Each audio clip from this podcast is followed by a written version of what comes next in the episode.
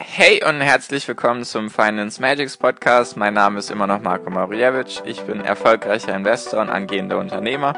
Mehrmals wöchentlich möchte ich dir mit diesem Podcast helfen, das Beste aus deinem Geld und deinem Leben rauszuholen. Lehn dich zurück, spitz die Ohren und los geht's.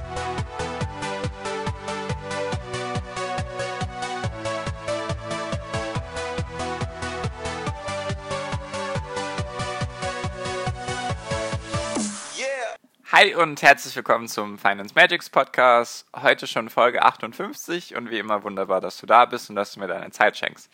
Ich möchte heute ein neues Format einführen und heute eben mit der ersten Folge dazu anfangen. Und zwar soll dieses Format Unternehmen vorstellen.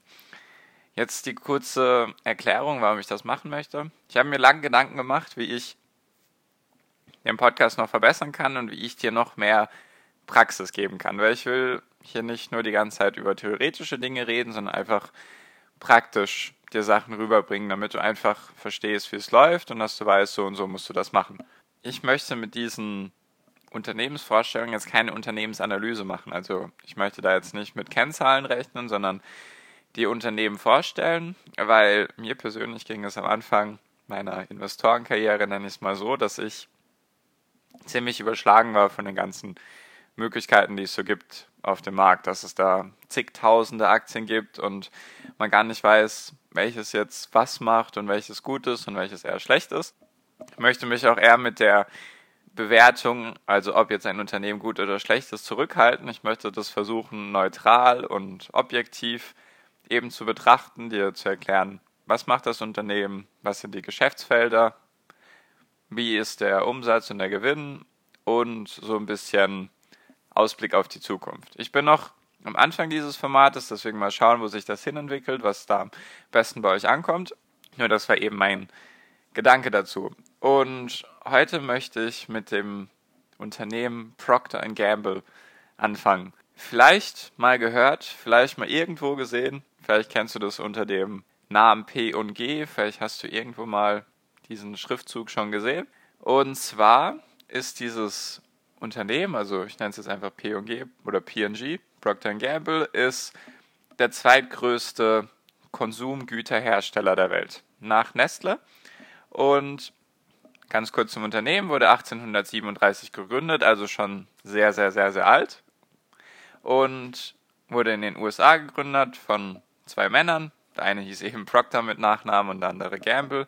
Und das Unternehmen beziehungsweise für das Unternehmen arbeiten 95.000 Mitarbeiter weltweit. Und was genau macht dieses Unternehmen jetzt? Also vielleicht kennst du P&G oder Procter Gamble nicht an sich vom Namen her, nur du kennst die Marken, die zum Konzern gehören. Da bin ich mir sehr, sehr sicher. Weil zu Procter Gamble gehören, ich muss ganz kurz ablesen, so, solche Marken wie Febreze, Head Shoulders, Braun, Meisterpropper, Pampers, Vic Medi-Night, Blendermade und Gillette zum Beispiel. Also es sind jetzt nur einige, es gibt noch ein paar weitere, nur sonst hätte ich alleine die Podcast-Folge mit den ganzen Marken von Procter Gamble füllen können. Bestimmt kennst du einige davon. Vielleicht nutzt du ja auch selber welche. Das kann natürlich auch immer sein, dann weißt du schon mal, welches Unternehmen die jetzt herstellt. Und was genau macht Procter Gamble jetzt. Also Procter Gamble ist sozusagen der große Konzern und es gibt eigentlich keine Eigenmarken von P&G. Es gibt eben diese Marken, die unter dem Konzerndach stehen. Das ist so, das ist in den USA ganz typisch, dass man einzelne Marken aufbaut, nur dass dahinter dann ein Riesenkonzern steht, der die dann vertreibt. Das ist so das Geschäftsmodell. Und Procter Gamble ist eben sehr spezialisiert auf Konsumgüter, das heißt Konsumgüter, also eben sowas wie Toilettenpapier, Pampers, solche Dinge, die man halt tagtäglich braucht. Nur da hat sich die letzten Jahre ein bisschen was getan bei Procter Gamble und zwar hat damals, was heißt damals 2015, wenn ich jetzt ganz richtig die Zahlen im Kopf habe, hat, haben die zum Beispiel Pringles verkauft. Pringles, die Kartoffelchips-Marke, kennst du bestimmt auch. Und Duracell, die Batterienmarke, haben sie auch verkauft, einfach aus dem Grund, dass sie im Moment in einer Umstrukturierungsphase sind. Also sie strukturieren eben ihr Geschäftsmodell oder ihre Geschäftsfelder neu. Sie versuchen die Bereiche zu verkaufen, von denen sie denken, dass sie dadurch wenig Geld verdienen und die in Zukunft wenig Wachstumspotenzial haben werden. Deswegen haben sie sich jetzt in letzter Zeit, die letzten Jahre stark auf das Thema Beauty, also das Thema Schönheitspflege und Schönheitsprodukte konzentriert und haben da eben versucht, Marken zuzukaufen, um da eben präsent zu sein, weil sie dadurch hoffen bzw. denken, dass in Zukunft dort viel Wachstum sein wird noch und eben die, die Margen, also das, was übrig bleibt vom Umsatz, höher ist als bei zum Beispiel Pringles oder Duracell. Und jetzt noch kurz zu den Zahlen. Also du merkst, es ist ein bisschen noch, noch nicht ganz so rote Faden drin, weil ich noch ein bisschen so am Finden bin, was, was interessant sein könnte. Also das war jetzt so der grobe Überblick über das Unternehmen, was die so machen. Die sind eben in 185 Ländern aktiv und haben eben diese ganzen Marken unterm Dach. Ich werde am Ende nochmal so die Vor- und Nachteile zusammenfassen, nur jetzt einfach nochmal kurz weiter zu den Zahlen. Procter Gamble ist schon sehr alt und sehr groß, also ist schon überall vertreten und deswegen wird sich der Umsatz jetzt wohl eher nicht überraschen, dass er bei dass er im Jahr 2015 bei 70,7 Milliarden US-Dollar lag natürlich, ist ein großes Unternehmen. Nur was dich vielleicht eher überraschen wird, ist, dass er 2018 bei 66,8 Milliarden lag. Also Dollar natürlich. Das heißt, er ist weniger geworden.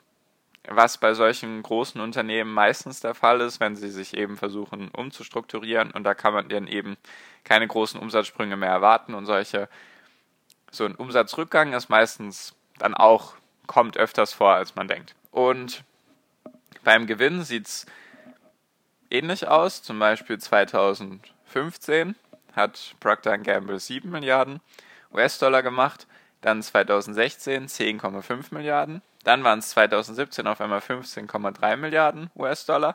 Dann ist es wieder zurückgegangen im Jahr 2018 auf 9,7 Milliarden. Das hat bestimmt einiges mit der Umstrukturierung zu tun. Das machen halt Unternehmen, wenn sie meistens in einem Bereich am Ende ihrer Wachstumsmöglichkeiten sind und jetzt sich eben umorientieren müssen, damit sie eben weiter wachsen können oder eben neue Geschäftsfelder erschließen. Deswegen sind solche Schwankungen eigentlich normal. Nur dazu sage ich am Ende noch was. Dann kann man sich noch das Verhältnis zwischen Schulden und Vermögen anschauen. Procter Gamble hat insgesamt ein Vermögen, also das nennt sich ja Total Assets von 118,3 Milliarden und im Gegensatz dazu Gesamtverbindlichkeiten, also Gesamtschulden von 66 Milliarden. Also es steht gut da und ja. Genau, jetzt möchte ich so ein bisschen zusammenfassen, was ich dann da als Vorteile sehe für Procter Gamble bzw. Nachteile, einfach um da das Bild zu vollenden, einfach um da ein Fazit für dich zu ermöglichen, damit du dir selbst eine Meinung bilden kannst. Und zwar sehe ich ganz klar als Vorteil, dass sie sehr, sehr starke Marken haben. Du weißt ja, ich bin großer Markenfan, also nicht, dass ich mir selber Marken kaufe, also jetzt an Klamotten, sondern einfach, ich investiere sehr gerne in Marken. Und Procter Gamble hat eben 21 Marken, die mehr als eine Milliarde US-Dollar an Umsatz pro Jahr generieren. Das ist eine Messgröße meistens, mit denen Marken bemessen werden bei solchen Konsum Konsumgüterunternehmen oder allgemein bei den Unternehmen. Und dadurch ist eine sehr große Diversifikation da, besonders mit Marken, die im alltäglichen Gebrauch eben gebraucht werden. Weil du brauchst immer Toilettenpapier und Küchenrolle und Pampers und so weiter und so fort. Sowas brauchst du eben, auch Rasierer, Braun, Gillette, das sind ja alles solche Dinge, die du halt täglich brauchst. Und Procter Gamble hat nicht eine Marke oder zwei Marken, die mehr als eine Milliarde US-Dollar pro Jahr generieren, weltweit gesehen, sondern 21. Also ist sie sehr stark, beziehungsweise Procter Gamble ist sehr stark aufgestellt in diesem Punkt. Das finde ich ist ein großer, großer Vorteil oder großer Pluspunkt, man kann es auch so oder so nennen. Der nächste Punkt ist eben, dass sie sehr gut dastehen vom Vermögen im Vergleich zu den Schulden, finde ich auch immer sehr wichtig. Sie haben doppelt so viel Vermögen wie Schulden in etwa. Dann ist es natürlich klar, dass Procter Gamble ganz klar ein Value-Unternehmen ist, also kein Wachstumsunternehmen. Deswegen zahlt Procter Gamble auch Dividende und das sehr erfolgreich und sehr, sehr lange. Es gibt den Begriff Dividendenaristokraten. Das ist einfach, das heißt, ein Unternehmen zahlt 25 Jahre lang mindestens jedes Jahr Dividende und erhöht die jedes Jahr. Das ist ein Dividendenaristokrat. Und Procter Gamble ist ein Dividendenaristokrat und ist sogar ein Dividendenkönig, könnte man sagen, weil Procter Gamble seit mehr als 50 Jahren Dividende auszahlt und die jedes Jahr erhöht hat. Deswegen ist die aktuelle Dividendenrendite bei etwas mehr als 3%. Ich habe jetzt 3,12% hier stehen, was auf ein grundsolides Unternehmen zu schließen ist. Also ist daraus zu schließen, dass Procter Gamble ein grundsolides Unternehmen ist, was schon viele Krisen geschafft hat, was wahrscheinlich schon viele Umstrukturierungsphasen geschafft hat. Und das ist eben auch einer der Nachteile. Du kannst mit Procter Gamble keine großen Wachstumssprünge mehr erwarten. Ich habe jetzt nachgelesen, das Management erwartet ein Umsatzwachstum von 2 bis 3 Prozent pro Jahr für die nächsten 1, 2, 3 Jahre. Das ist jetzt ehrlich gesagt nicht die Welt. Ehrlich gesagt ist das sehr wenig. Nur natürlich, das Unternehmen ist schon riesig und es gibt jetzt seit knapp 200 Jahren fast schon, 180 Jahre. Natürlich kann man da jetzt nicht erwarten, dass das Unternehmen noch wächst und wächst und wächst. Nur eben, du hättest ein grundsolides Unternehmen, nur viel mehr darfst du dir daraus auch nicht erhoffen. Es wäre halt ein Unternehmen, wenn du dein Geld investieren magst, Dividende bekommen möchtest und ja, sonst nicht viel. Also ein, sage ich mal, entspannteres Unternehmen für deine Nerven könnte man das jetzt auch nennen. Und vielleicht auch ganz wichtig zu wissen, falls du das Unternehmen kaufen solltest, natürlich gar keine Anlageempfehlung mit dem Ganzen, überhaupt gar keine Anlageberatung oder sonst irgendetwas, ganz wichtig zu wissen. Nur, falls es interessant ist für dich, das Unternehmen kostet 90 Dollar pro Aktie. Das ist ja auch immer ganz wichtig zu wissen, ob man sich das Unternehmen jetzt überhaupt leisten könnte, ob das jetzt vielleicht bei 1000 Euro je Aktie steht, dann ist das für viele wohl eher nicht die Möglichkeit, da rein zu investieren.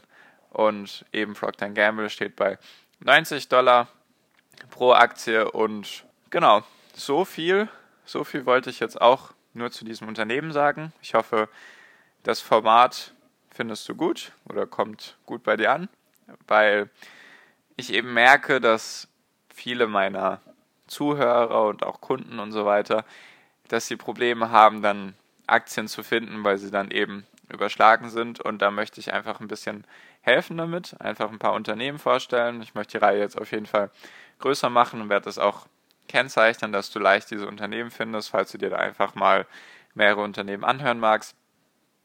Genau.